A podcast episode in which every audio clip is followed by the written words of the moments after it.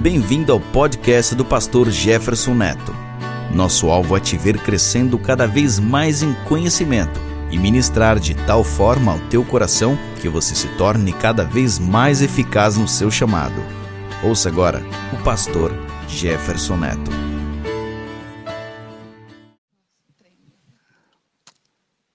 Amém. Hoje eu quero compartilhar com vocês algo dentro da série que estamos ministrando: Sonhos, Visões e Mistérios de Deus. E obrigado, Julian, irmão Telei. Deus recompense vocês aí pelo serviço ao Senhor. Eu quero começar com o livro de Mateus, capítulo 1, versículos 20 e 24. Quero que você preste bem atenção nesse texto, a importância do que está acontecendo no texto e a forma como Deus escolheu avisar José do perigo. Diz que, e projetando ele isso, eis que em sonho, isso o quê? Fugir, abandonar Maria, porque ele não sabia o que estava acontecendo. E projetando ele isso, eis que em sonho lhe apareceu um anjo do Senhor, dizendo: José, filho de Davi, não temas receber a Maria, tua mulher, porque o que nela está gerado é do Espírito Santo. E ela dará à luz um filho, e lhe porás o nome de Jesus, porque ele salvará o seu povo dos seus pecados. Tudo isso aconteceu para que se cumprisse o que fora dito da parte do Senhor pelo profeta, que diz: Olha bem, o profeta disse lá atrás, antes: Eis que a Virgem conceberá e dará à luz um filho, e ele será chamado pelo nome de Emanuel, que traduzido é Deus conosco. E José, despertando do sonho, fez como o anjo do Senhor lhe ordenara e recebeu a sua mulher. Olha o quão crucial era esse momento em que o, o nascimento do seu próprio filho estava em risco. E o que, que Deus fez? Deus escolheu falar com José por sonho. Eu estava meditando essa semana, uma das razões do porquê Deus gosta tanto de falar em sonho é porque o sonho é um mecanismo livre de erros. O Espírito Santo falou isso ao meu coração essa semana. O sonho é um mecanismo, é um meio de comunicação divino livre de erro. Deixa eu dar um exemplo. A pessoa pode profetizar e errar. A pessoa pode, no momento infeliz, já quando a gente já viu isso, né? Inclusive, a pessoa profetizar e de repente foi ver, estava errada, a profecia estava errada. Por quê? Porque o intelecto está no meio. O intelecto está entre a voz de Deus e a boca do profeta. Então, às vezes, o, o, mais à frente nós vamos falar sobre dom, sobre a profecia, inclusive, que o assunto dessa série não é só sonhos. Mas pode errar, a pessoa pode uh, entregar uma revelação ou uma palavra de conhecimento, como a Bíblia chama, e comumente conhecido como revelação, né? A pessoa pode entregar uma revelação e errar. Ou ela pode entregar uma revelação, uma palavra de conhecimento e aumentar. É, é, o mais comum é isso, eu já vi isso várias vezes. Eu, eu aprendi a, a, a sensibilidade à voz de Deus de uma forma um pouco dramática. Porque eu tive uma experiência lá no começo do meu ministério, há alguns anos atrás, alguns bons anos, é melhor nem dizer, né? alguns bons anos atrás, eu tive uma experiência muito interessante quando Deus começou a me usar em revelação ou palavra de conhecimento. Eu tinha meus, sei lá, 20 anos, 20 e poucos anos, né? E tinha cabelo. E no tempo da brilhantina, irmão Ronaldo. Rapaz, eu passava uma brilhantina assim, pá, cortava, jogava o cabelo para trás, era a coisa mais linda. Viu? Esse tempo já não me pertence mais.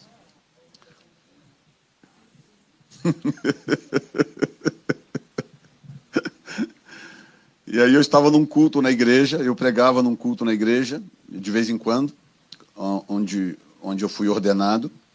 E num desses cultos eu lembro que o Senhor me deu uma visão, eu tive uma visão de um objeto na casa de uma pessoa, era, era culto de libertação, me, me vi aquela visão e eu vi aquele objeto, era, um, era uma, estatu, uma forma de uma estatueta. E, e eu, eu recebi aquela visão e comecei a descrever a visão. Ao invés de eu descrever somente o que eu vi, eu comecei a dar forma à visão, para tentar ajudar a pessoa que estava no auditório. E aí chamei à frente, cadê, cadê a pessoa? Cadê a pessoa? A pessoa não aparecia, a pessoa não aparecia. Falei, gente, tem uma pessoa aqui, o senhor me mostrou em visão e tal, tal, tal, tal. Aí insisti um pouco, a pessoa não apareceu, de repente levantou a mãozinha lá assim. Aí eu falei, pastor, ah, então, eu estou na dúvida, porque do jeito que o senhor descreveu, tem algo lá em casa, ah, algo lá em casa parecido com o que o senhor descreveu, mas é uma foto. É uma foto de uma estatueta, do jeitinho que eu tinha visto na visão, era uma foto. E eu, ao descrever, eu quis passar a ideia de que era uma estatueta propriamente dita, uma estátua, uma estatueta. E aí eu fui, e ela parou e falou, pastor, eu acho, eu acho que sou eu, mas do jeito que o senhor está descrevendo, eu estou na dúvida. E aí eu chamei ela à frente, pedi para ela descrever como é que ela descreveu, exatamente a visão que Deus tinha me dado. Mas aí eu adicionei, eu, eu, eu, eu interferi na coisa, na visão, no processo. E a prova de que, ao orar por ela e tal, ela trouxe no culto seguinte aquela foto, era uma foto grande que ela tinha ganhado de presente. Ela trouxe aquela foto, nós oramos, desfizemos que estava por detrás daquela foto, rasgamos ou queimamos, não lembro agora, e a pessoa foi liberta do que, que quer que estava aprisionando. Então, a visão era legítima. Mas eu, na minha inexperiência na época, eu não tive o cuidado de dizer apenas o que eu vi e eu fui ah, floreando, fui floreando, fui adicionando coisas, daqui a pouco eu estava era atrapalhando a pessoa a se identificar e etc. Então, a, a, a, os dons espirituais são perfeitos, mas os vasos são imperfeitos. Paulo disse, né, falando da, dos dons espirituais, do tesouro espiritual, ele fala, mas nós temos esse tesouro em vasos de barro. Ele diz: Nós temos esses tesouros em vaso de barro, ou seja, o tesouro é legítimo, o tesouro é precioso, o tesouro é perfeito, mas o vaso é de barro. Então o vaso trinca, o vaso quebra, o vaso suja, o vaso dá problema, né? E aí, essa semana, me veio ao coração essa palavra do Senhor que eu achei interessante. Falei, Senhor, por que, que o Senhor gosta tanto de falar em sonhos e o Senhor usa tanto os sonhos para se comunicar com as pessoas, inclusive com a igreja, inclusive em momentos extremamente cruciais como esse? que José estava a ponto de abandonar Maria. Deus falou: não, não vou deixar ele abandoná-la, não. Então o que, que ele faz? Ele visita ele em sonho. E aí veio ao coração. É porque o sonho é um mecanismo livre de erro, porque não tem interferência do seu intelecto. Então ele é livre de erro. O que você pode é errar a interpretação, ou não saber interpretá-lo, mas para isso existe uma série sendo pregada na New Time Church, chamada de Sonhos, Visões e Mistérios de Deus. Então, pode haver a dificuldade na interpretação, mas não há interferência na concepção da mensagem, na recepção da mensagem. E hoje nós vamos falar um pouco sobre isso, sobre interpretação.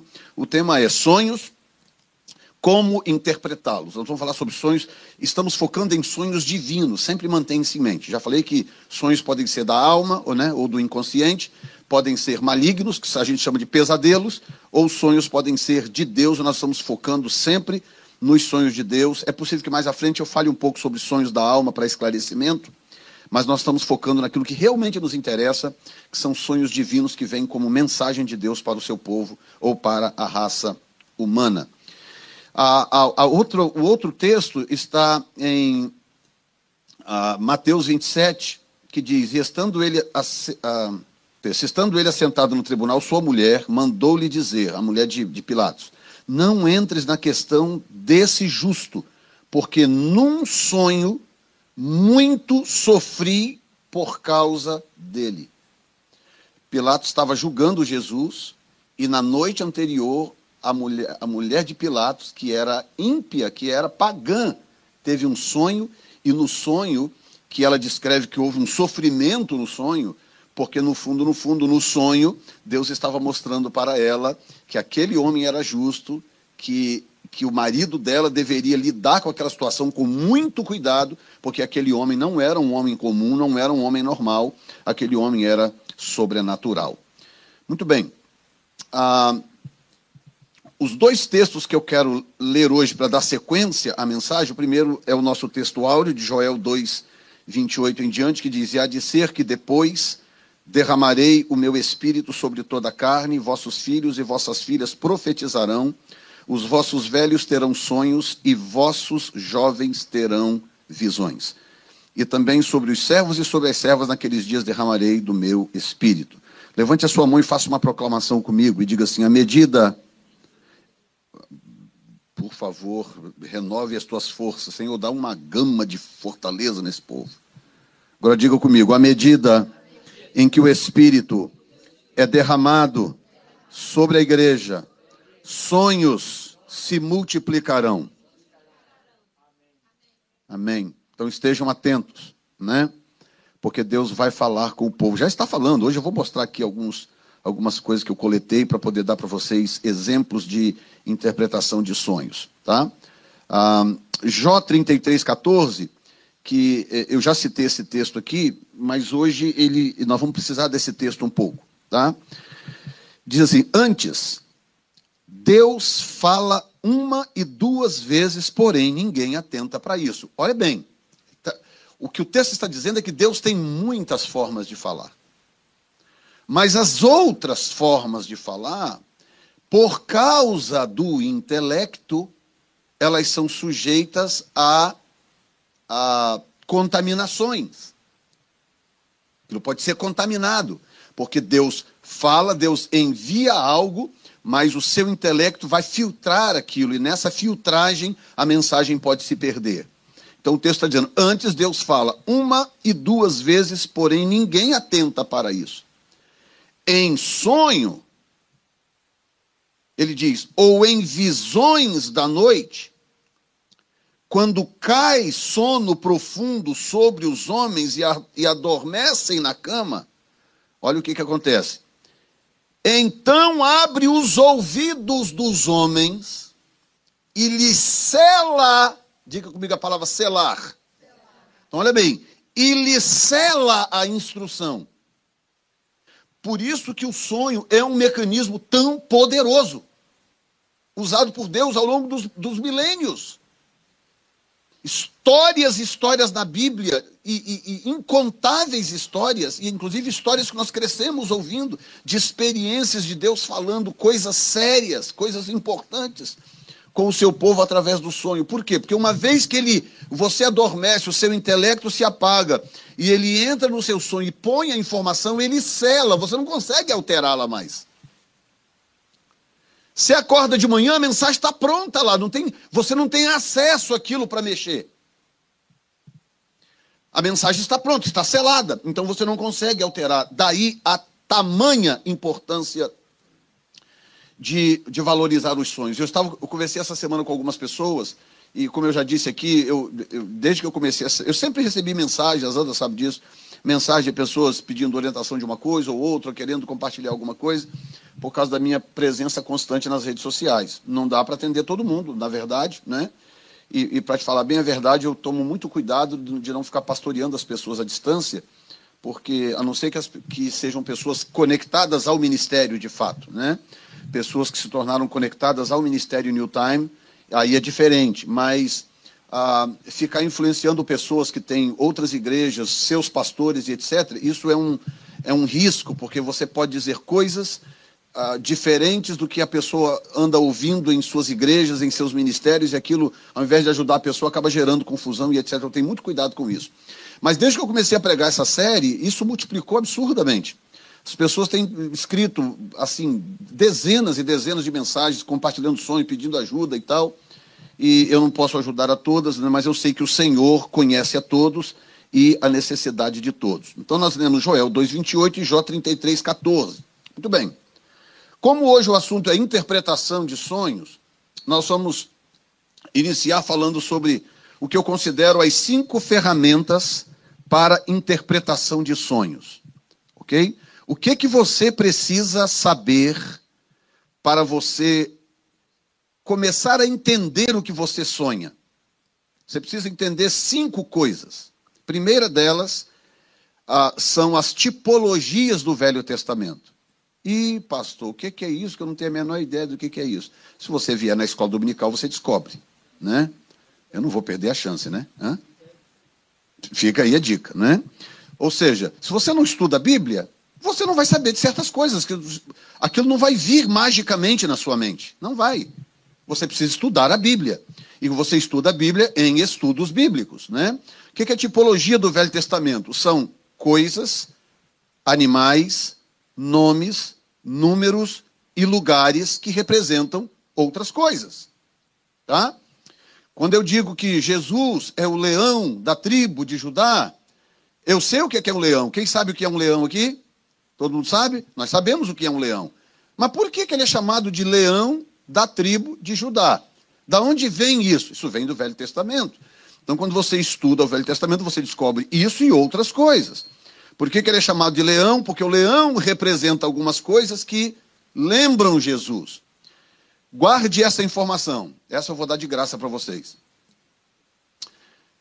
Nenhum tipo é perfeito em si mesmo. Ok? Nenhum tipo é perfeito em si mesmo. A perfeição está sempre no antítipo. O que é antítipo, pastor? É aquilo que o tipo representa.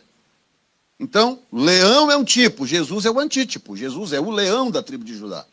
A perfeição está no antítipo, tá? O tipo não é perfeito. Por exemplo, eu não vou, não adianta procurar uma juba em Jesus que você não vai achar. Só porque ele é o leão da tribo de Judá, ele não tem juba. Ou seja, a perfeição não está no tipo. Eu, não adianta eu querer procurar cada detalhe, uma explicação para cada detalhe de um determinado tipo. Tá? Ah, cadê o Léo? Abaixa um pouquinho o, o, o, o, retorno aqui, só um pouquinho, porque ele está começando a piar aqui.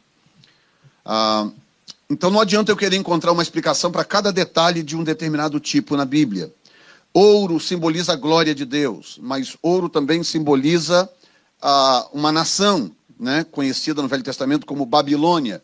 Então, de acordo com o contexto, o ouro pode representar a glória de Deus em forma de fogo, é a cor do fogo, né? Ou tá ótimo, ou representar a Babilônia, não é? Mas eu não vou encontrar na glória de Deus absolutamente cada detalhe das características do ouro, ou seja, a perfeição não está no tipo, a perfeição está no antítipo. Prata simboliza graça, simboliza socorro, simboliza ah, resgate, ok? A prata no Velho Testamento. Então, tudo isso é tipologia do Velho Testamento. Se eu tenho um sonho, por exemplo, com uma determinada situação e aparece ouro, prata, alguma, alguns animais, nós vamos falar sobre isso aqui. Eu, se eu conheço tipologia do Velho Testamento, aquilo me ajuda na interpretação do sonho.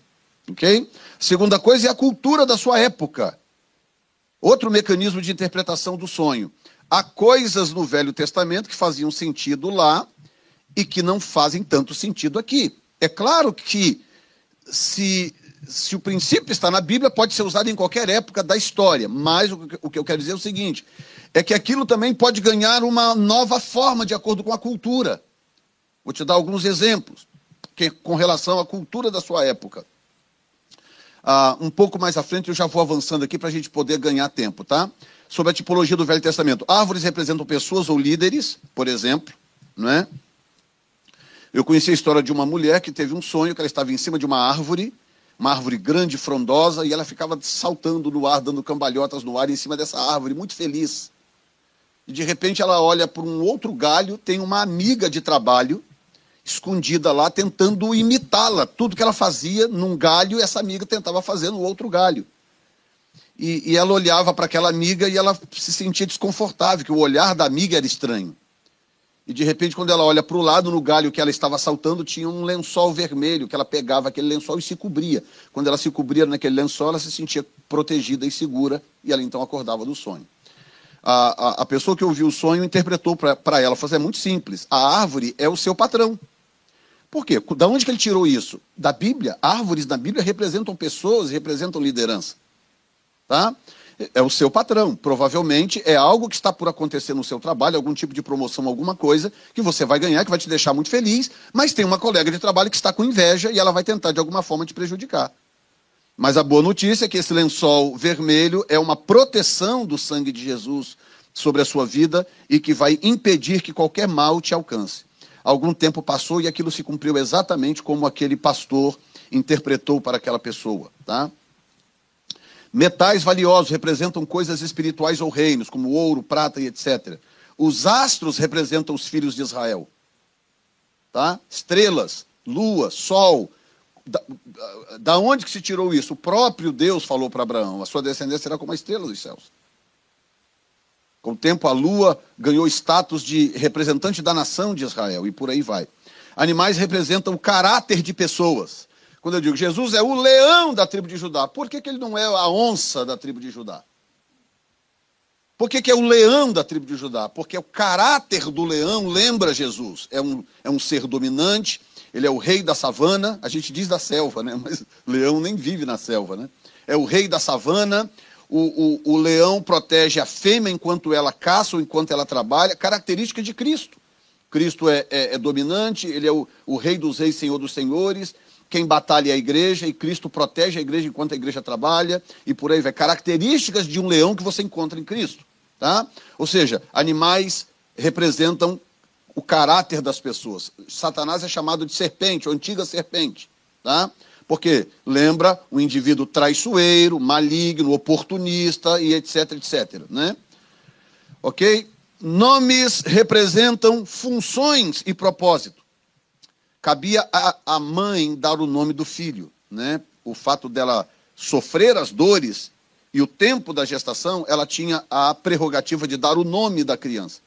Então, quando a criança nascia, a mãe dava um nome que ela acreditava que representava o futuro daquela criança.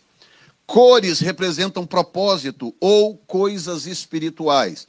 Vermelho representa a cobertura, representa o sangue. O amarelo representa riqueza, ouro, alegria. A rosa representa amor, cuidado, carinho e por aí vai. Preto representa engano, tá? E malignidade, coisas assim, ok?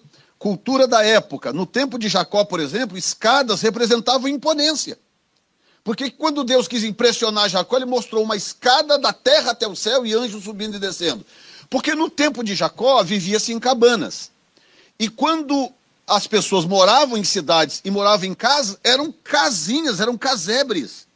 As pessoas não têm muita noção disso. Pequenos casebres. Então, aonde que existiam escadas? Em palácios, em grandes construções de grandes, de reis, de ricos, de pessoas de grande imponência.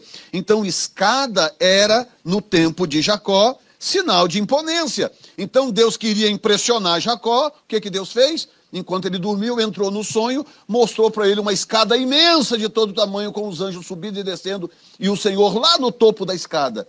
Porque só tinha acesso a algo dessa natureza quem era realmente importante ou exercia algum tipo de domínio na sua época. No Egito, pães não duravam mais do que dois dias, principalmente em palácios, para reis e etc. Ninguém comia pão no terceiro dia para frente. O pão era feito num dia, ele tinha que ser comido naquele dia ou no seguinte. No terceiro, ele já era considerado estragado. Então, quando José ouviu o sonho e viu o número 3, ele falou: Já sei, vai, o cara vai cortar sua cabeça no terceiro dia. Por quê? Porque era o dia que o pão era descartado. Cultura da sua época. Deus usa a cultura da época para falar conosco. Amém ou não? Na Babilônia, estátuas eram símbolo de domínio. Então, Deus queria falar com Nabucodonosor, mostrou o que para ele? Uma grande estátua de metais. Porque na cultura, tudo que se fazia na Babilônia para representar algum tipo de domínio, eles construíam estátuas. Venciam uma cidade, construíam uma estátua e colocava lá. No, no centro de, de, de, Durra, que era a capital da Babilônia, uma grande estátua de adoração a Marduk. E por aí vai. Então eles tinham essa, essa cultura de que estátua representava domínio. Por isso que Deus usou estátuas. Terceiro lugar, ou terceiro, terceira ferramenta de interpretação de sonhos. Parábolas de Jesus. Talvez essa daqui, principalmente para nós hoje, talvez seja uma das coisas que mais importam, tá? As parábolas nos oferecem ensino, elas nos oferecem significados e elas nos oferecem exortação. Então, tem ah, 47 parábolas na Bíblia, as 40 são tidas como as, as mais relevantes, né? E, portanto, eu relacionei 40 para vocês poderem ter uma noção. Talvez não dê para vocês ler tudo, eu não sei. Mas, rapidamente, as as 40 principais parábolas de Jesus. O bom samaritano, a ovelha perdida, a moeda perdida, o filho pródigo, o administrador desonesto. Olha quanta tipologia, quantos significados tem nessas parábolas. Quando Jesus fala do bom samaritano, eu tenho imediatamente aí, quando ele fala sobre o dinheiro pago, do azeite usado para sarar feridas, só aí eu já tenho duas tipologias importantes. Que o dinheiro pode significar, ou riquezas pode significar cuidado, investimento no reino. Azeite pode, pode significar restauração, não apenas unção do espírito, mas restauração, cuidado. Ovelha perdida, portanto, aí já tem uma tipologia, um animal, é uma ovelha, que na parábola representa pessoas. Tá? Moeda perdida. Você vai ver em vários lugares aqui dessas parábolas, você vai ver várias parábolas com conteúdo financeiro. Você tem um sonho envolvendo dinheiro, envolvendo bens materiais, provavelmente Deus está falando com você a respeito do reino de Deus. Ok? Moeda perdida fala do reino. O, o, o administrador desonesto, o que, é isso? Isso é finanças, fala do reino. E por aí vai. Número 9, os talentos, a parábola dos talentos. Talento hoje para nós são ah, características da personalidade que a pessoa usa aqui e acolá. Mas na época, talento era uma moeda grega chamada talento. Então, quando Jesus conta a parábola dos talentos, ele está contando, na verdade, a parábola das quarters. As moedinhas de 25 centavos, aqui que é a, moeda, a nossa moeda famosa. Então Jesus está contando a parábola das quarters, está entendendo? Que hoje, para nós, quando a gente lê, ah, a parábola dos talentos, ele deu talentos para a pessoa, porque na nossa mentalidade, talento é, são traços de personalidade. Hoje, mas na época era dinheiro, tá? Lavradores maus, então, função que representa atividade no reino de Deus. Roupa nova, não é o grupo roupa nova, não, tá? É roupa mesmo remendo em roupa velha, remendo em roupa nova. Então você tem um sonho. Agora, há poucos dias atrás, alguém me contou um sonho onde uma pessoa dava para ela uma muda de roupa. A parte de cima de uma cor, a parte de baixo de outra cor. O sonho era um, é um pouco maior, né? Mas a pessoa me contou esse sonho, tá? Quando ela contou o sonho, imediatamente eu entendi o sonho. Por quê? Porque eu sei que roupa, nesse contexto da parábola, tem a ver com personalidade, com a revelação de quem você é, ou a revelação de quem a pessoa envolvida no sonho é. Entendeu? Quando você tem remendo velho em roupa nova, o que, que você está fazendo? Quando, quando você tem remendo novo em roupa velha, o que, que você está tentando fazer? Você está tentando tampar um buraco na sua personalidade ou no seu caráter que você não quer transformação. Há uma área da sua vida que você não quer, que você não quer deixar Deus transformar. Você não quer que Jesus mexa naquilo ali? Então você fica tampando buracos. Jesus usou o quê? Roupa. Vinho novo, símbolo de alegria, gozo, dimensão espiritual. Alicerces, que é construção, a, a símbolo de família, de projeto de vida e etc. Semeador, lâmpada, lamparinas. Né? Antigamente sonhava-se com lâmpadas, eram lâmpadas de barro com pavio que queimava. Hoje você pode sonhar talvez com uma lâmpada moderna, aí vem a questão que eu falei agora há pouco, sobre cultura de cada época. Deus usa a cultura de cada época para falar conosco. Quem está me acompanhando? E aí, para não ler todas, olha aí, o 21, figueira sem figos. Depois a gente vai perceber que isso está relacionado à nação de Israel. Tá? Aí tem a figueira sem folhas. De novo, semente de mostarda está ligada a Fé. Semente de mostarda. Fé. Fermento 24. De repente eu sonhar com alguém me entregando uma bag de fermento. O que, que isso significa? Boa coisa não é. Porque fermento significa impureza, pecado. Tá? Coisas assim. Tudo isso tem significado. Construção de uma torre forte, de novo aí, construção. Olha aí. Ah, o fariseu e o cobrador de impostos, olha o dinheiro de novo aí na jogada.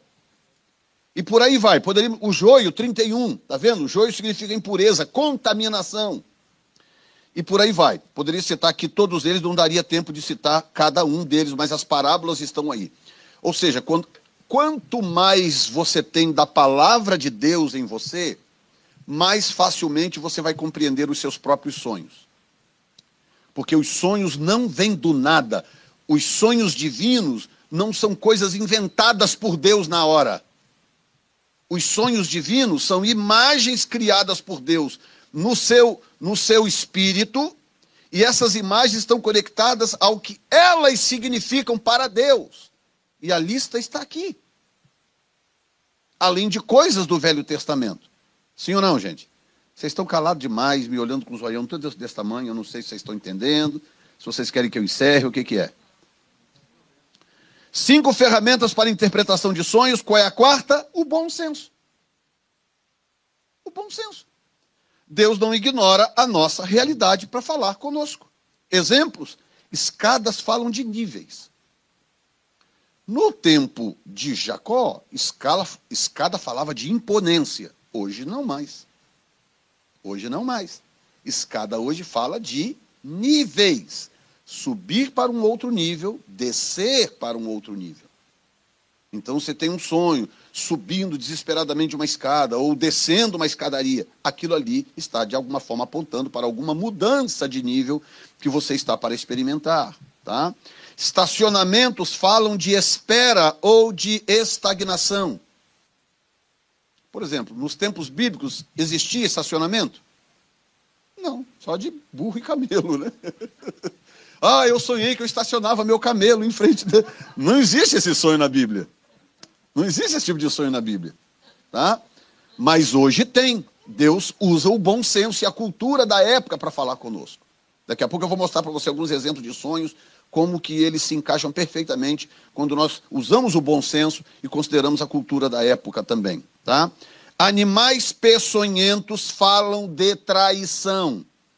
Cobra, aranha, crocodilos, e, imagina, hein? escorpião, lacraia, a lacraia, a lacraia, né? Tudo isso fala de traição. Veículos, escute bem, isso aqui é importante.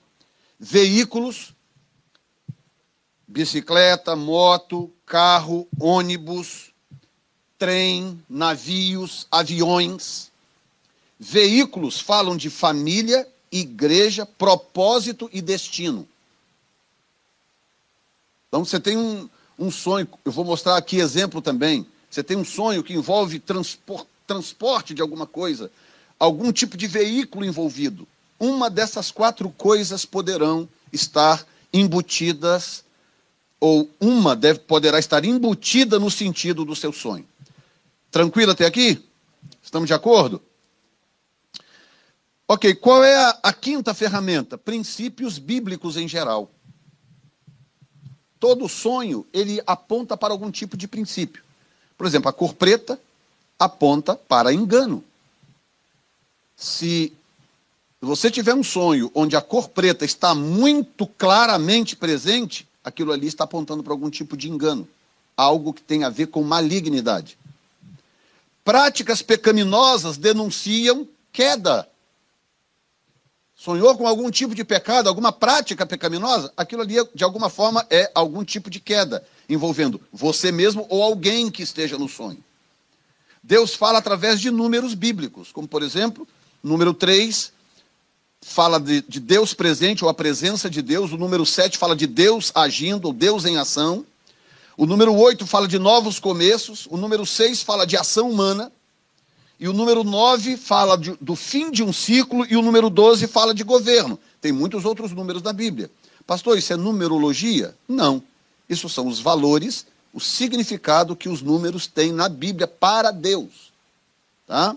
A partir desse princípio, então, se corromperam outras coisas, criaram aí numerologia e uma série de outras coisas, tá? Mas isso não tem nada a ver com numerologia. É o que esses números significam na economia divina a partir de informações bíblicas. Muito bem. Vamos agora a alguns exemplos, mas a gente vai estabelecer aqui ah, algumas preliminares para a gente poder entender como que a gente analisa um sonho. Ok? A primeira preliminar é que eu preciso identificar o foco do sonho. Sou eu o foco do sonho? O foco do sonho é uma outra pessoa? É a minha família? É a família de alguém? É a cidade? É a igreja? Então, quando eu acordo de manhã, eu tive um sonho, qual é a primeira coisa que eu preciso fazer? Eu preciso identificar o foco do sonho. Tá? De repente você tem um sonho onde uma pessoa, um amigo distante, e sua mãe, seu pai, alguém chega, te diz algo, briga com você, ou faz algo, manda você fazer alguma coisa e tal. Então, você precisa identificar qual é o foco daquele sonho. Tá? Porque senão você já começa errado a interpretar. Número dois, não deixe os detalhes do sonho desviarem a sua atenção dos pontos principais do sonho. Todo sonho, ele é formado de quadros. Imagine um sonho como uma novela, como um filme. Tá? Ele é composto de quadros, de, de cenas. E às vezes um sonho pode ter uma única cena, por exemplo, José estava lá dormindo tranquilo, o anjo entra e fala: José, não temas tomar Maria, tua mulher, porque o que nela está gerado é do espírito. E sai do sonho. Quantas cenas tem esse sonho? Uma cena. Que é, na verdade, uma visão da noite, né? Como eu descrevi para você. O anjo vai lá, diz para ele e sai da cena. Mais à frente, ele dorme de novo, o anjo vem e fala: José, pega a mulher e o menino e vai para o Egito, porque a, a Herodes está tentando contra a vida do menino. Sai de cena. Quantas cenas tem esse sonho? Hã? Uma. O anjo vai lá, dá o recado e sai e vai embora. Agora, tem sonhos que são mais complexos, né? Ah, eu sonhei isso e aquilo, fulano vinha, fala, de repente mudava, eu estava numa praia, aí acontecia isso, um tubarão pulava em cima de mim na areia, e quando o tubarão ia me morder, eu já estava numa montanha, com uma águia voando. Entendeu? Então, você precisa, primeiro, identifica o foco, número dois, identifique os frames. Identifique os pontos principais do sonho. Não fique apegado, ah, porque na ponta da águia, quando eu cheguei na montanha, na ponta da águia tinha uma pintinha preta. Será que é um demôniozinho que está escondido em algum lugar da minha casa? Hum. Entendeu? Tem gente assim. Tem gente que adora uma teoria de conspiração, né? Adora, tem qualquer besteirinha para ele é sinal de algo muito terrível que está para acontecer. Não deixe os detalhes do sonho desviarem a sua atenção dos pontos principais do sonho que a mensagem de Deus está nos pontos principais do sonho. Ok? Terceiro, preste atenção, isso aqui é importante, em outras pessoas que aparecem no sonho e o que elas fazem no sonho. Pai pode simbolizar Deus.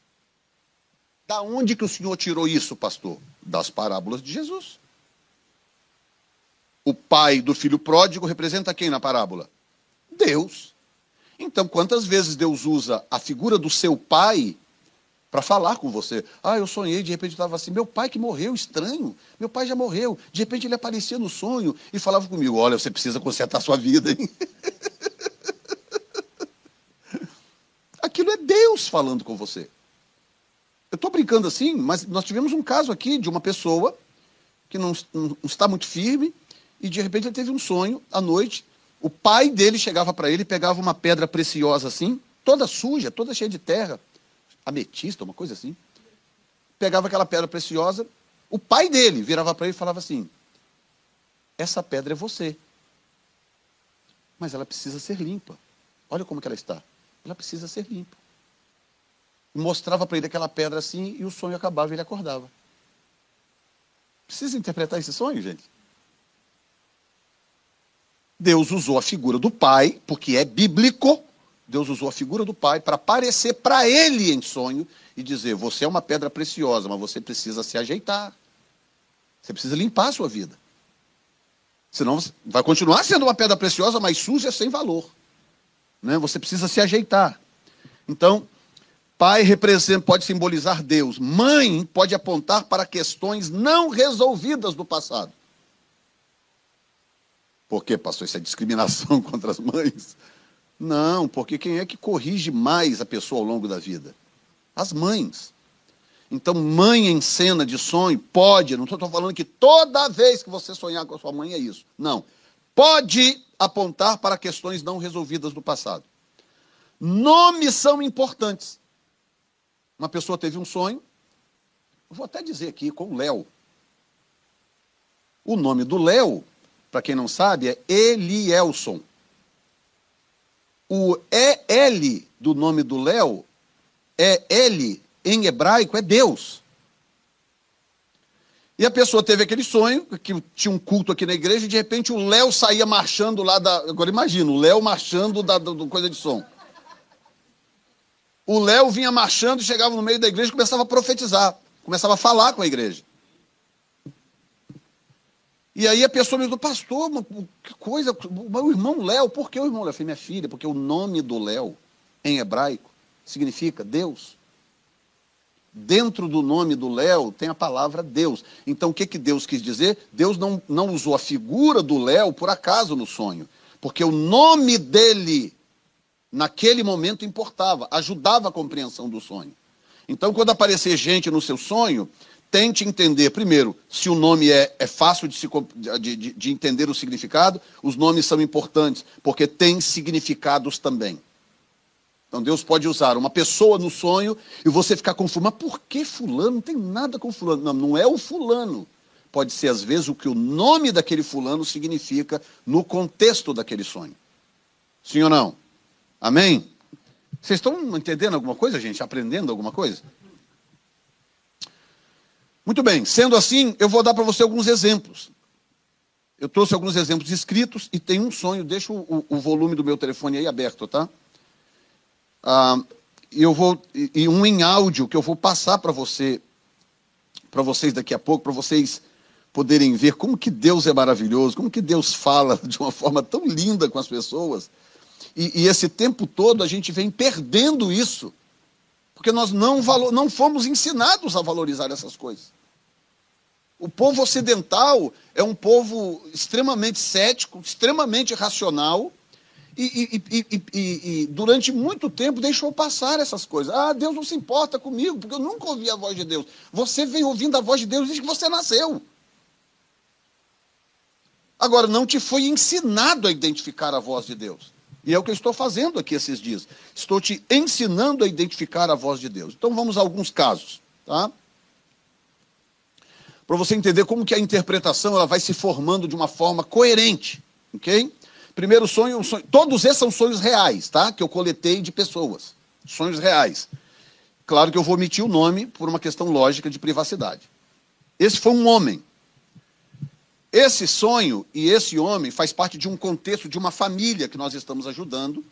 E, e, e, essa, e Deus vem falando com essa família em sonho já há algum tempo, tá? Claro que eu não tive como coletar todos os, de colocar aqui todos os sonhos, mas coloquei acho que três no total para vocês entenderem a rota de Deus falando com essa família. Ok? Muito bem. Primeiro, ele dizendo: Eu sonhei que fui pegar o carro no estacionamento do mall. E quando eu cheguei lá, shopping para quem está no Brasil, e quando eu cheguei lá, percebi que alguém havia trocado as rodas do carro por rodas de menor valor. Eu fui reclamar com a direção do mall, entrei no elevador e quando a porta abriu, eu vi a minha esposa num outro andar do estacionamento, ajudando um dos nossos filhos que passava mal. A porta do elevador se fechou e o sonho acabou aí. Agora me ajuda a interpretar esse sonho aqui, diante de tudo que eu já falei para vocês até agora. O que é que carro, o que é que veículo representa em sonhos? Família, igreja, propósito, destino. Nesse caso, eu sei que é família, por quê? Porque no sonho aparece a esposa e o filho junto, ao mesmo tempo. Então eu sei que é família, porque a pista está no próprio sonho. Ok? Número dois, o que, que estacionamento significa? Hã? Gente, vocês têm que falar, senão eu não, não tenho como adivinhar, não, eu não leio lábios. Falem, vamos lá. O que, que, que eu acabei de dizer que estacionamento significa?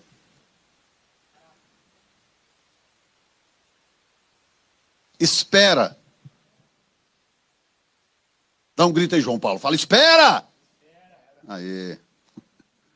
Espera ou estagnação. Tá? Então eu tenho aqui um carro que representa a família do, da pessoa que está contando o sonho. Eu tenho um estacionamento na jogada que representa estagnação. espera, eu tenho as rodas do carro sendo trocadas por rodas de menor valor. Ok?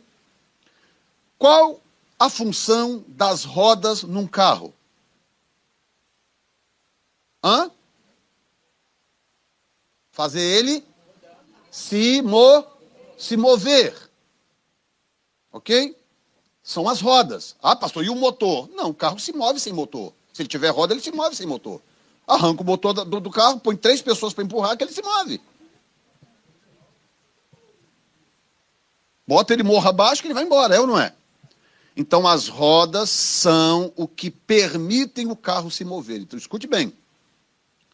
Ele chega no estacionamento de um mall, de um shopping, com o seu carro, estaciona lá, vai fazer, sabe lá Deus o quê? Quando ele volta, o carro está no mesmo lugar, mas as rodas, que é o que permitem esse carro se mover, foram trocadas por rodas mais baratas, de menor valor. Então vamos, tem duas cenas o sonho. Duas cenas. Porque depois ele entra para o elevador e tem uma outra cena no sonho. Então vamos entender a primeira cena.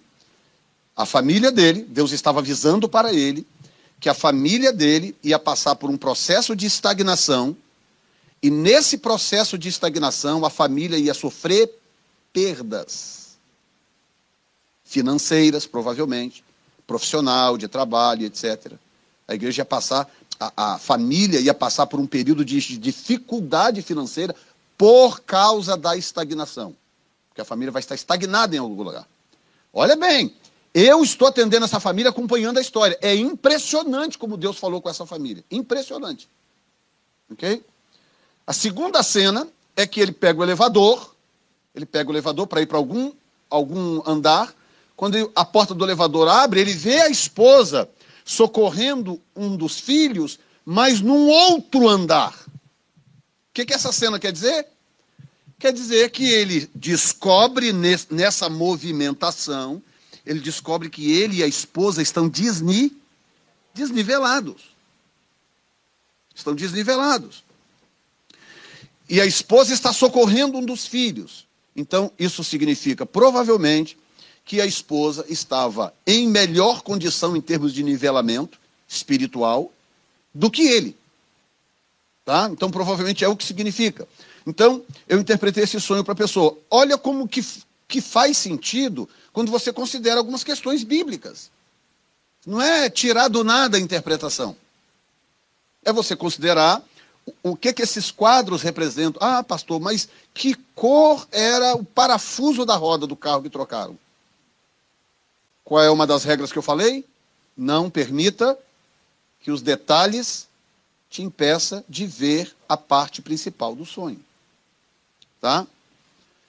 Sonho de número dois, o mesmo homem. Sonhei que fui a uma antiga escola. Lembra que a família está agora estagnada, está perdendo valor, está perdendo poder financeiro, porque estagnou.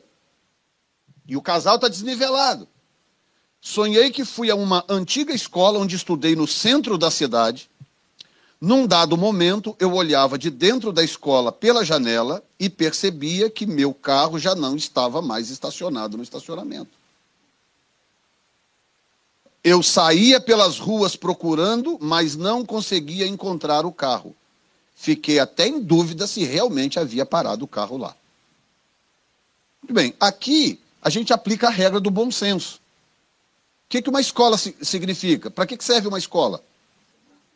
Hã? Aprendizado, não é?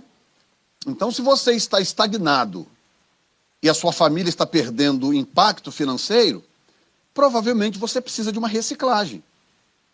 Talvez você não está preparado para o mercado de trabalho. Talvez a sua família está perdendo poder financeiro porque você está desatualizado do mercado. Você não consegue encontrar colocação no mercado de trabalho. No momento que ele entra na escola, o carro sai do estacionamento. O carro sai da estagnação, porque estacionamento é estagnação. Então ele entra na escola. Ah, pastor, mas esse sonho aconteceu antes. Aqui vai uma regra importante para você entender. Quando Deus quer falar com você com múltiplos sonhos, nem sempre os sonhos vêm na ordem dos acontecimentos. O que, que eu falei?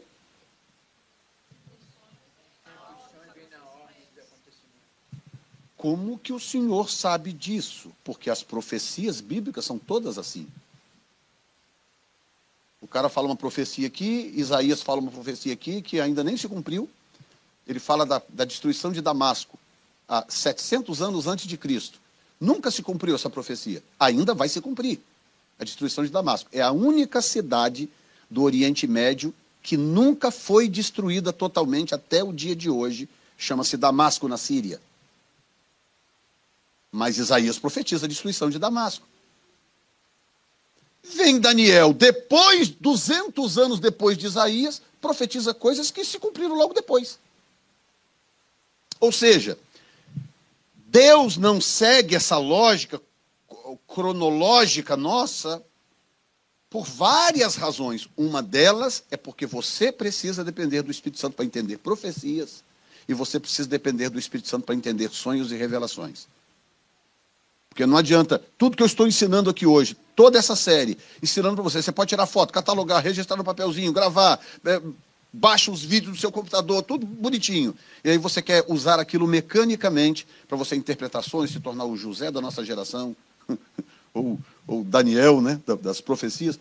Nada disso vai adiantar, porque o que, que Daniel disse e o que, que José disse para Faraó e Daniel disse para Nabucodonosor? A interpretação dos sonhos pertence a Deus. Deus. Então, todos esses parâmetros são importantes, muito, mas não dispensa o relacionamento com Deus. Não dispensa a interação do Espírito Santo na hora em que você precisa entender o que é um sonho, o que está acontecendo.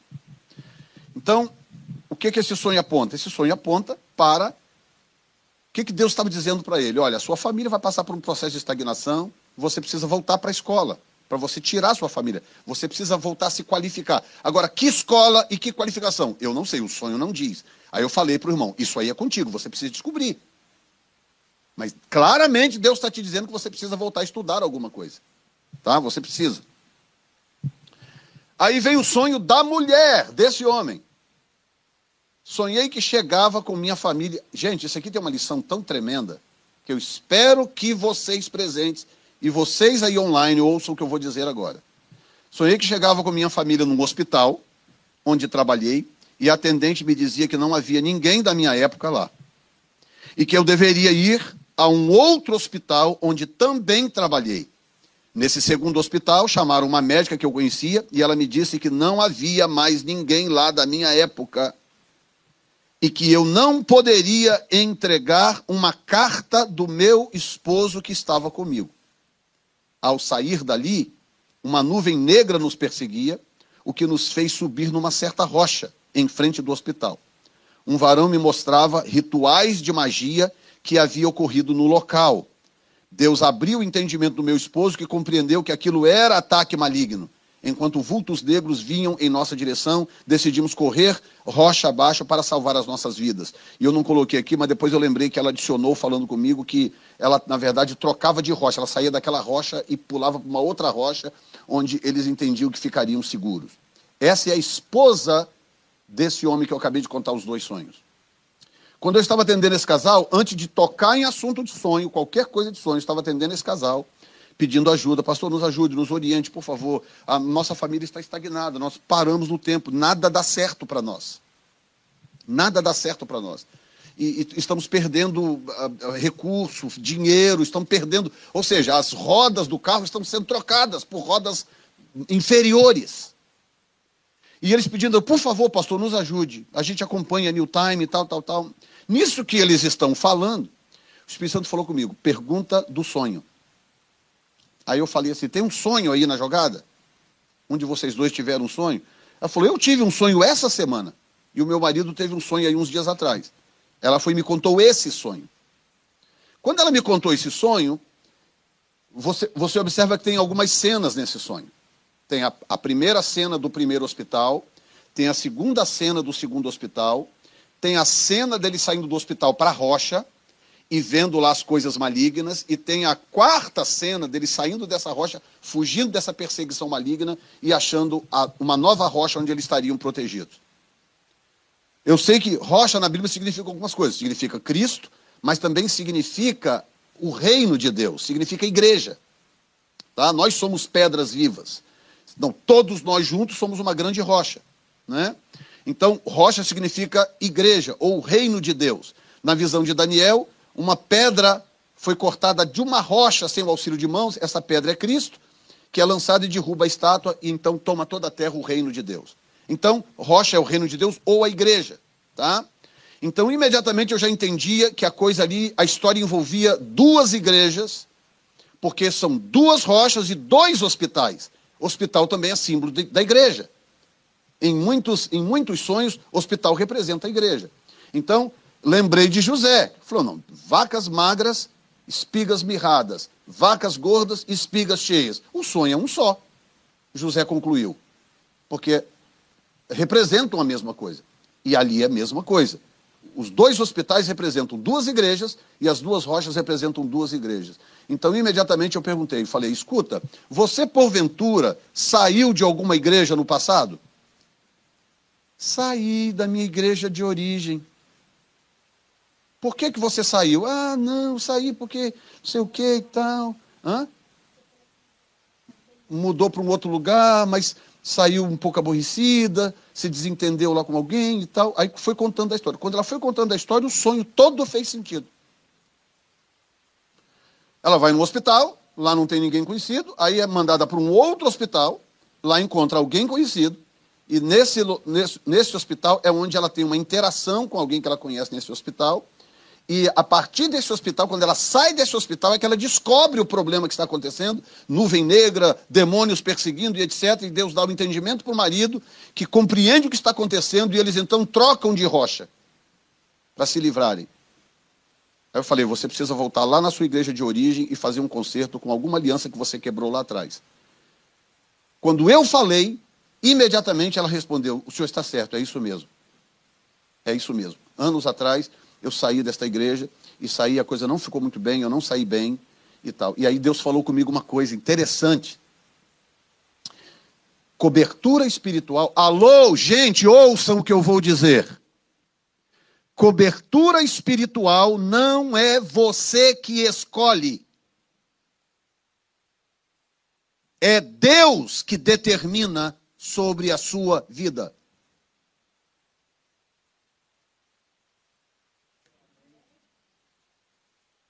Deus tinha colocado uma cobertura espiritual na vida dela, tudo indo bem, a vida muito boa. Ela foi rompeu aquela cobertura, mudou de igreja, ela não desviou, não foi para o bailão, para a boate do seu Zeca, não. Ela procurou uma outra igreja e continuou servindo a Deus. Só que ela tinha interrompido a fluência de uma cobertura espiritual que Deus tinha colocado sobre ela, e ela foi lá e se enfiou debaixo de uma outra cobertura que ela escolheu por si própria. Quando ela rompeu lá e saiu, a vida dela estagnou dali para frente, nada mais andou. E aí Deus começou a falar com o marido. Problema no carro, estão tirando as rodas. Volta a estudar para resolver o problema desse carro. E tem um outro sonho que não deu tempo de colocar ali, ele andando numa, numa determinada avenida numa cidade do Brasil, e de repente, quando ele olha para o coisa, a gasolina está acabando. Ele está na avenida e a gasolina está começando a acabar. Olha bem, e aí ele tem que dar uma guinada para a direita, correr para poder achar um lugar, porque o carro ia parar no meio da avenida, porque a gasolina estava acabando. A família de novo, e Deus dizendo: está chegando a um ponto em que todos os recursos vão se acabar na sua casa, se vocês não consertarem a origem do problema. Alô?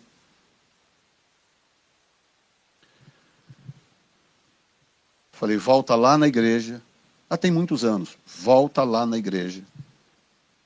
Olha bem, o que, que diz o sonho? Que ela chegava nesse segundo hospital, no primeiro hospital não tinha ninguém da sua época. Nesse hospital que ela trabalhou. Falei, volta lá. Ah, mas o pastor presidente não está lá mais.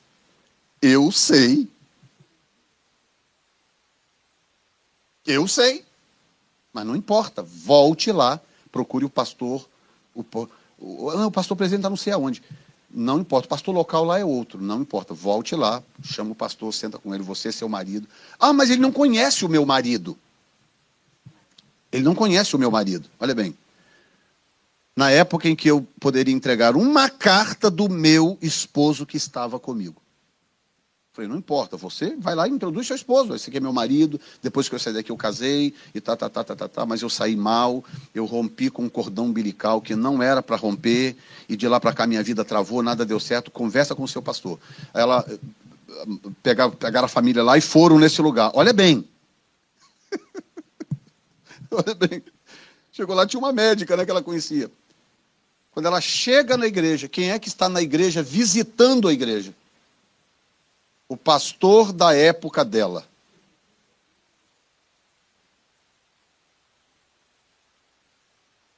Ela chegou lá e deu de cara com o pastor da época dela quando ela desligou, cortou a conexão e saiu.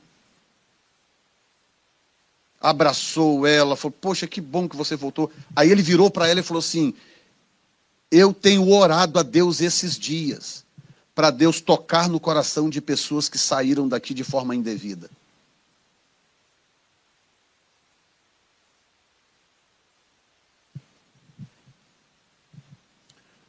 Amém ou não, gente?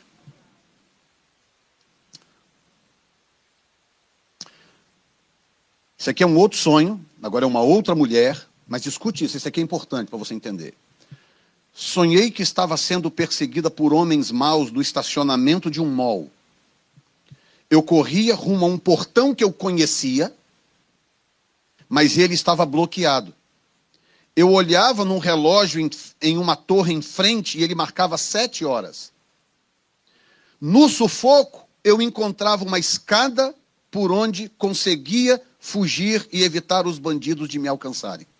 Isso é um sonho real. Ah?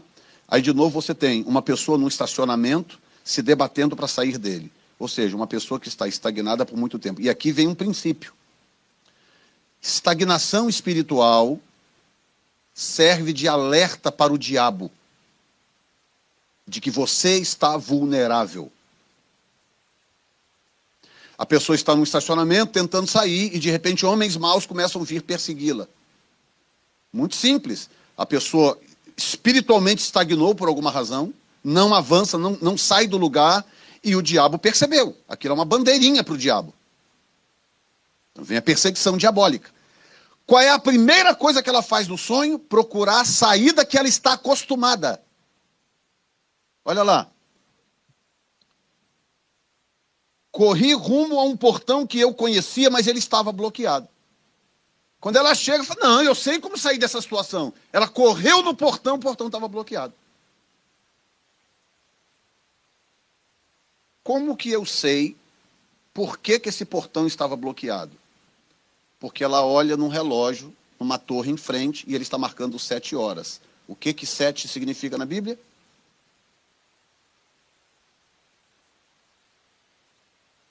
Vocês não estão me acompanhando é nada, né, gente? Fala a verdade.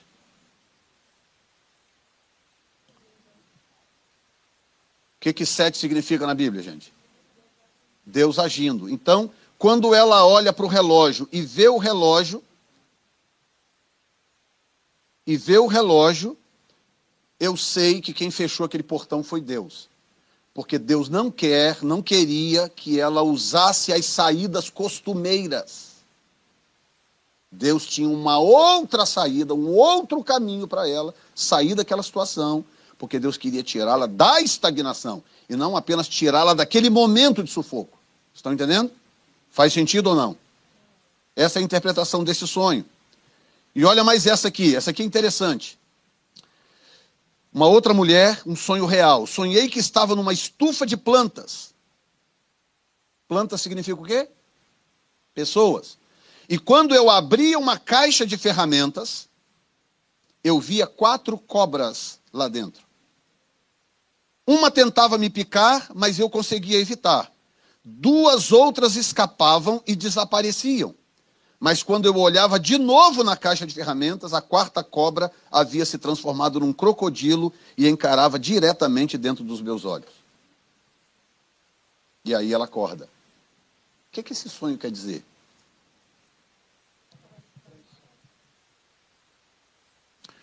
Traição, ataques. Mas tem duas coisas desse sonho que são importantes. Três coisas nesse sonho que são importantes. Primeiro é numa estufa de plantas. Então, isso tem a ver com o contexto de relacionamento dela.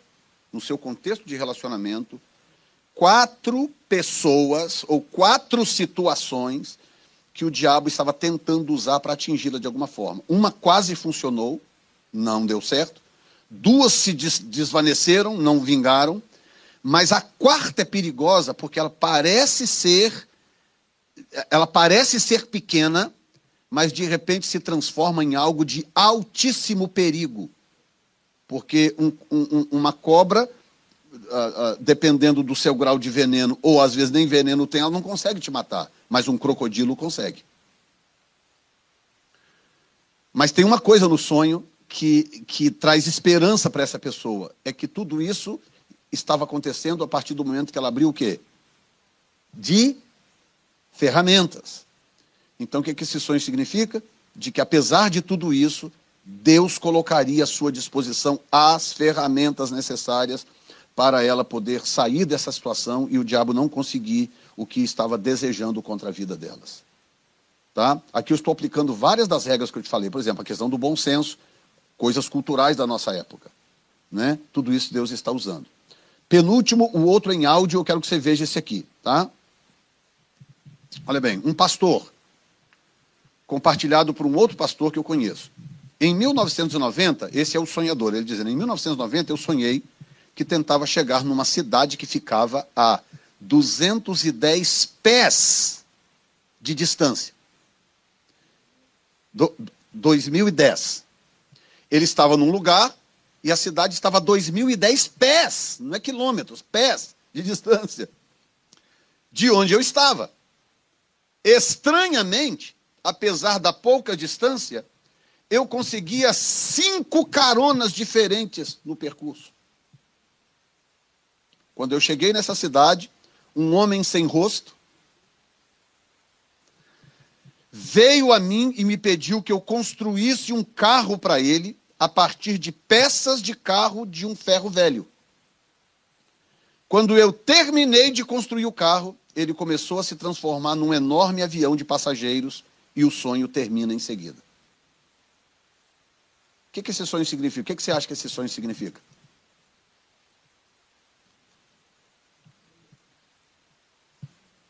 Hum? Isso aconteceu em, em 1990.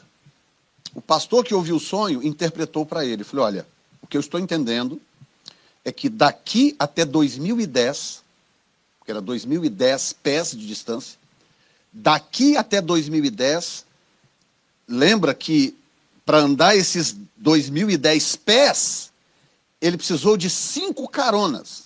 Não era ele dirigindo, alguém dirigindo e ele de carona. O pastor falou: olha, o que eu estou entendendo é que daqui até 2010 você vai ser auxiliar ou copastor de cinco igrejas diferentes.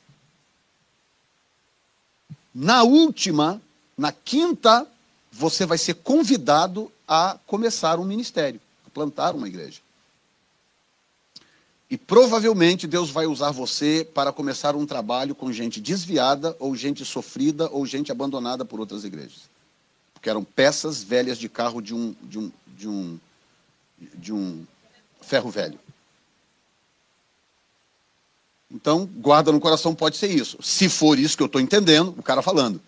Quando você abrir esse ministério, imediatamente ele vai crescer e vai se tornar um grande ministério abençoado e profícuo, que vai abençoar a vida de muita gente. Nós estamos em 2021, né? O sonho foi em 1990, a coisa se cumpriu em 2010. A, a, o sonho foi compartilhado por esse pastor agora recentemente, que o sonho se cumpriu rigorosamente como foi interpretado. De 1990 até 2010, ele foi convidado por cinco igrejas diferentes para ser copastor, líder, de, uh, pastor de jovens, líder disso, líder daquilo. Ou seja, ele não era o motorista, ele estava indo de carona.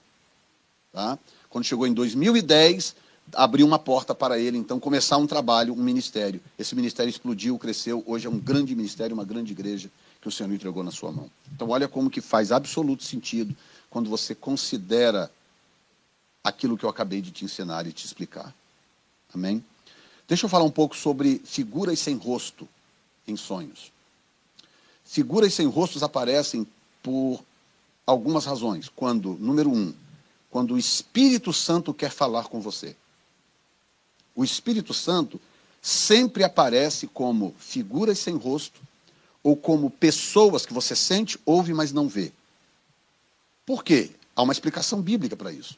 Jesus disse que o Espírito Santo viria e que ele não falaria de si mesmo. Ele disse que o Espírito Santo viria não para se autopromover, o Espírito Santo viria para falar dele e para promover ele. E ele diz: "E ele receberá daquilo que daquilo que é meu".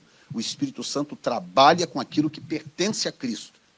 Cristo fez a obra redentiva e o Espírito Santo é que executa a, a, a eficácia dessa obra redentiva a partir do momento que Jesus foi para o Pai. Tá? Por isso que o Espírito Santo aparece basicamente em quase todo lugar, em todo tipo de experiência, ele aparece como pessoas sem rosto, ou como pessoas que você sabe que está lá, ouve ela falar, mas você não vê, ou você vê apenas uma fumaça, uma silhueta, algo dessa natureza. Então, número um, o Espírito Santo. Número dois, anjos também aparecem como figuras sem rosto. Número três, demônios aparecem como figuras sem rosto. Nesses três casos, nesses três casos, você identifica pelo contexto. O contexto vai dizer para você que figura é aquela. Num caso desse aqui, está óbvio que essa figura aqui é o Espírito Santo. O Espírito Santo chama ele e fala: Eu quero que você construa um carro para mim daquelas peças velhas lá daquele, daquele backyard, daquele ferro velho. Ele vai construir, quando o carro está pronto, vira um avião lindo, maravilhoso de transporte de passageiro. Ou seja, o poder do Espírito Santo em transformar aquele carro, feito de peças velhas, num grande avião capaz de transportar centenas de pessoas. Sim ou não? Então, quando você tiver sonhos que envolvem pessoas sem rosto, observe o contexto do sonho, porque esse contexto vai apontar ou para o Espírito Santo, ou para um anjo do Senhor, ou para um espírito maligno tentando te amedrontar, ou seja permitido por Deus, que seria um sonho divino, ou um pesadelo, que é uma interferência diabólica. Entendido até aqui? Agora eu quero que vocês ouçam isso aqui. Essa menina foi nossa ovelha no Brasil durante 10 anos, numa igreja que pastoreei em Colatina, no Espírito Santo, a grande Colatina. E ela teve uma experiência com Deus e ela ligou, pastor, por favor, eu preciso falar com o senhor. Aí mandou o áudio e aí, então depois conversamos por telefone e, e, e eu interpretei o sonho para ela. Ouça bem isso.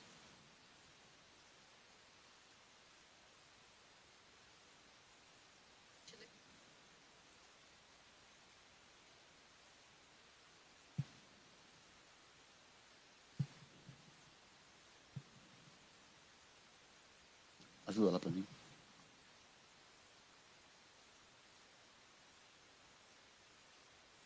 Se for o caso, despluga e pluga de novo. Porque pode ser que tenha outro telefone. E os irmãos que usam o som aí, por favor, tira o seu Bluetooth aí, por favor. Quem está acostumado a usar o som aí, desliga o Bluetooth, senão vai conectar no meu lugar aqui.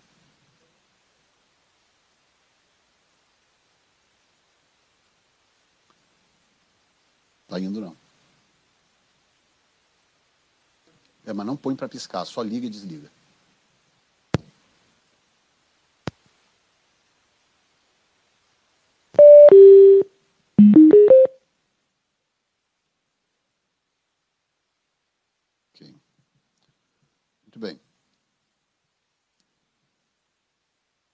Ouçam isso.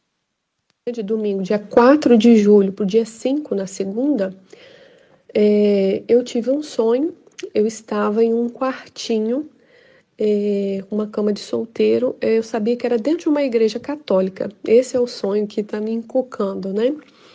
Eu estava assim, deitada, estava com a mão esquerda, coloquei assim. A... Eu quero que vocês identifiquem, primeiramente, qual é o foco do sonho. Número dois, quantas cenas tem esse sonho, tá? Como é que eu faço para voltar aqui? Debaixo da cabeça, cinco na segunda. E aí, quando foi agora é, da noite, né, de domingo, dia 4 de julho, para o dia 5, na segunda, É, eu tive um sonho, eu estava em um quartinho, é, uma cama de solteiro, eu sabia que era dentro de uma igreja católica. Esse é o sonho que está me encucando, né? Eu estava assim, deitada, estava com a mão esquerda, coloquei assim, a, debaixo da cabeça, e o quarto estava aquela penumbra, eu estava olhando para o teto assim para poder relaxar para dormir. Foi quando entrou uma menina que tinha no máximo uns quatro anos de idade. Eu não vi o rosto, mas sei a cor do cabelo, o corte do cabelo, a camisola, o formato. E ela entrou e me pediu ajuda.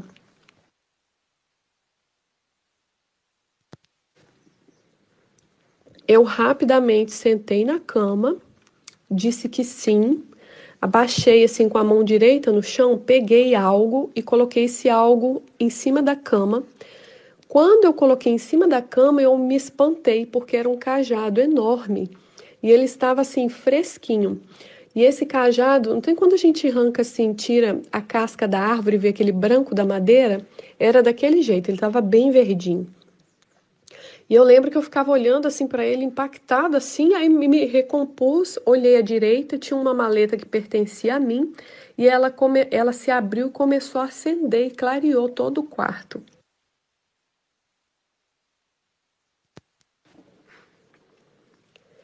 E nesse momento é, entrou um padre e falou assim comigo: Eu preciso que você cuide dela. E eu prontamente falei assim: pode deixar que eu vou cuidar e tudo aquilo que tiver ao meu alcance eu vou fazer. E eu acordei de barriga para cima e coloquei a mão na minha barriga, no meu ventre e falei: meu Deus, será que eu estou grávida? E ali eu comecei a orar, a orar, a orar pelo fato de eu poder, né, ser mãe, orei pelo meu esposo e fiquei, ou isso é filho, ou isso ele está falando comigo de ministério, algo para eu focar e investir. Eu comecei a fazer psicologia e a área que eu quero atuar é nessa área infantil e família, né? E aí, o que, que vocês acham?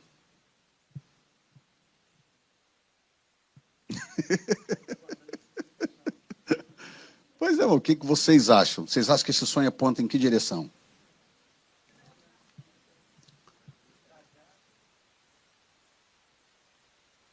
Cajado Liderança, Ministério Novo Nascendo. O que mais? Ministério. O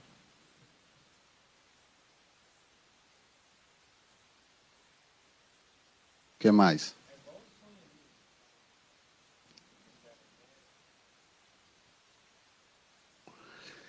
Então, olha só como que coisa tremenda, né? Essa menina, ela perdeu um filho uns anos atrás, grávida, perdeu a criança.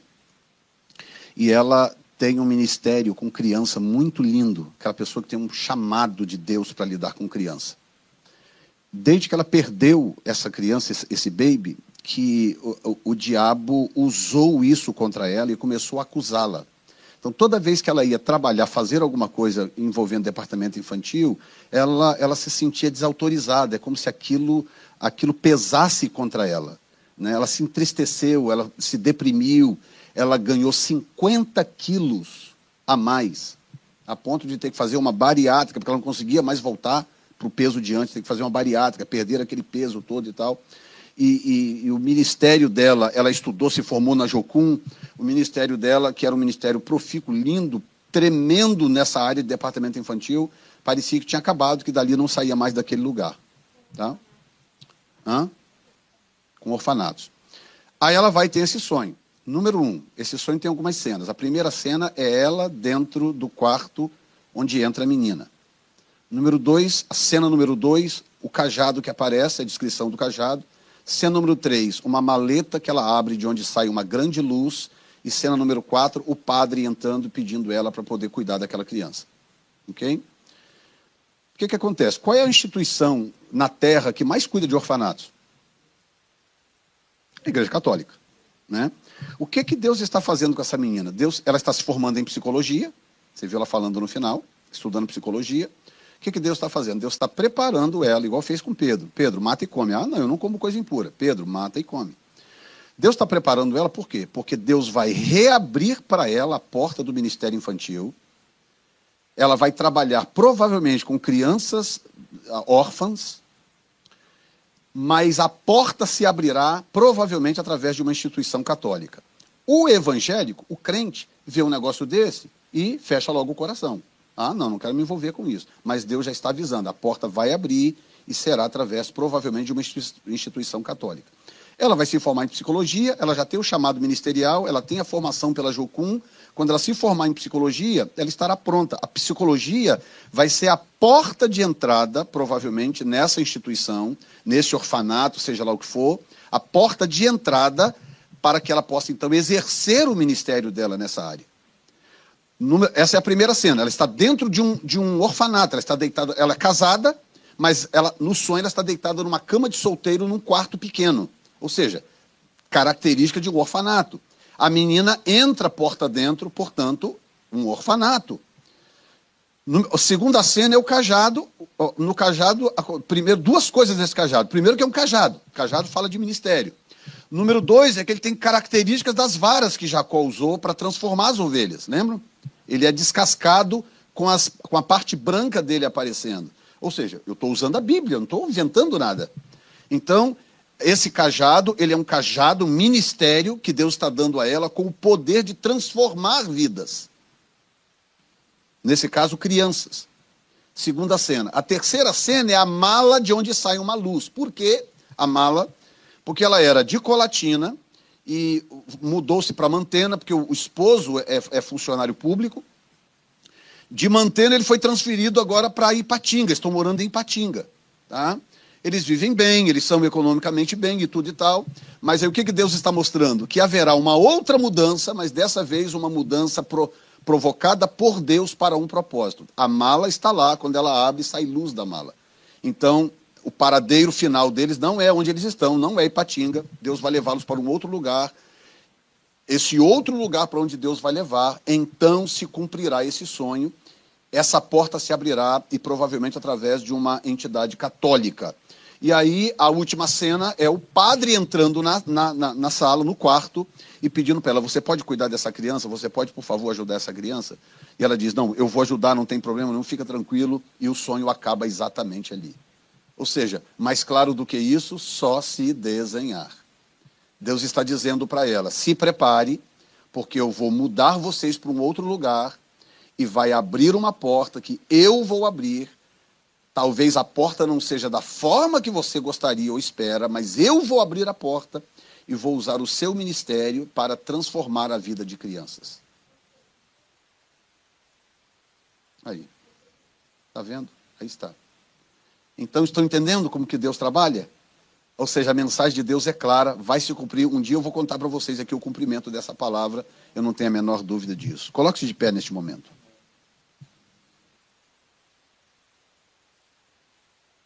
Escute bem o que eu vou dizer agora.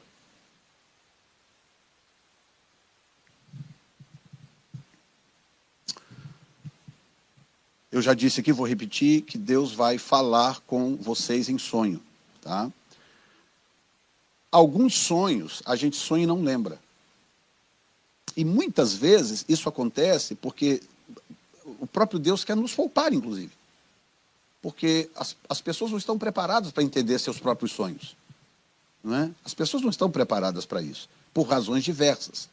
Mas aí o que, que acontece? Às vezes Deus dá uma mensagem e aquela mensagem não, não, não, não é recebida, e às vezes Deus vai e deixa aquela mensagem latente lá, a pessoa nem lembra do sonho direito. Mas a partir do momento que você estiver preparado, ou melhor preparado, para lidar com as mensagens de Deus em sonhos, você vai começar a lembrar dos seus sonhos.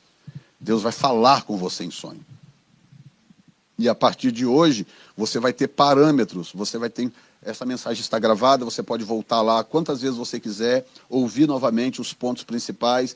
E quando você sonhar, antes de você trazer a mim, antes de você levar qualquer pessoa, senta numa cadeira, escreve o sonho, dá uma olhadinha nos pontos, passa ele pelo crivo da mensagem, checa antes e veja o que, que você consegue entender por si próprio. Peça ao Espírito Santo: Senhor, o Senhor me deu esse sonho, me ajuda a entender esse sonho.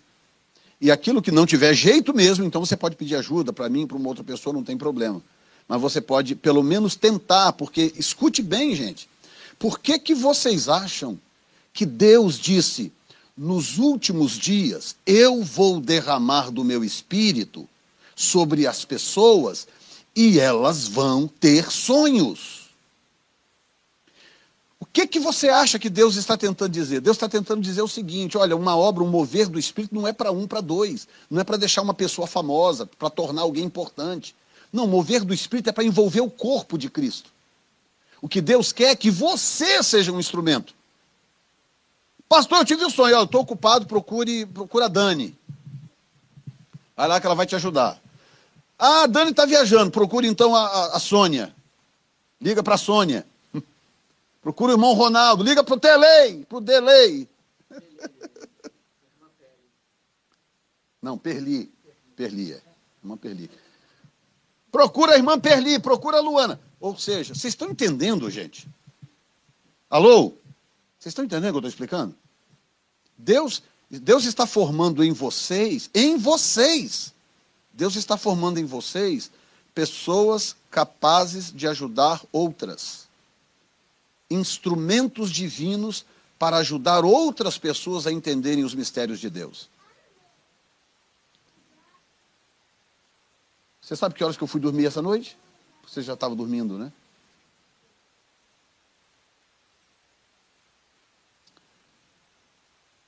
Eu tinha que acordar cedo, fui dormir duas da manhã, sentado à mesa, conferindo as últimas coisas, anotando, preparando e tal. Ou seja, eu não estou pregando esta série só para você sair. É, o pastor falou uns negócios lá de sonho, lá, uns negócios lá, olha. Não. Deus tem planos. Deus tem planos.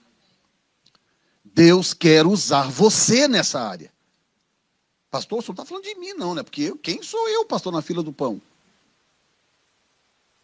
Talvez na visão de Deus você é o próprio padeiro na fila do pão. Talvez na visão de Deus você é a pessoa na fila do pão que vai comprar pão para a cidade inteira. Deus tem um plano com a sua vida. Não descarte essa possibilidade. Consagre a sua vida, busque a Deus, seja fiel. uma mensagem de Deus em sonho para você pode salvar a sua vida, pode redirecionar completamente a sua vida. Completamente. Anjos podem entrar no seu sonho, o próprio Deus pode entrar no seu sonho e falar contigo.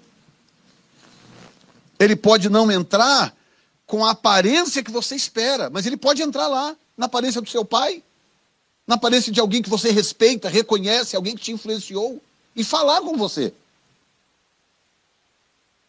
Deus é capaz, amém?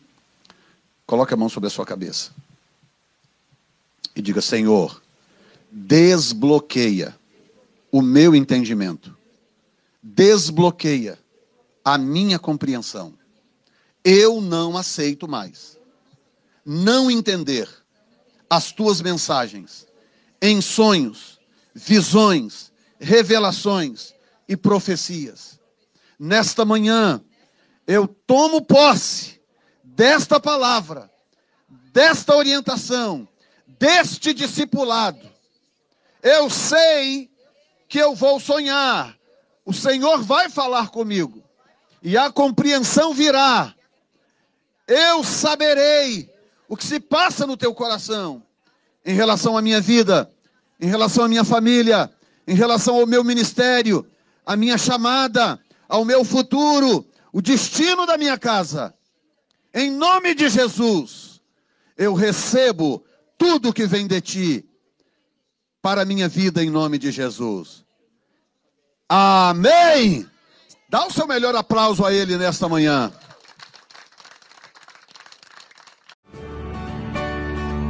Já que você foi abençoado por este podcast, compartilhe com alguém que também precise de uma palavra de encorajamento. Deus te abençoe.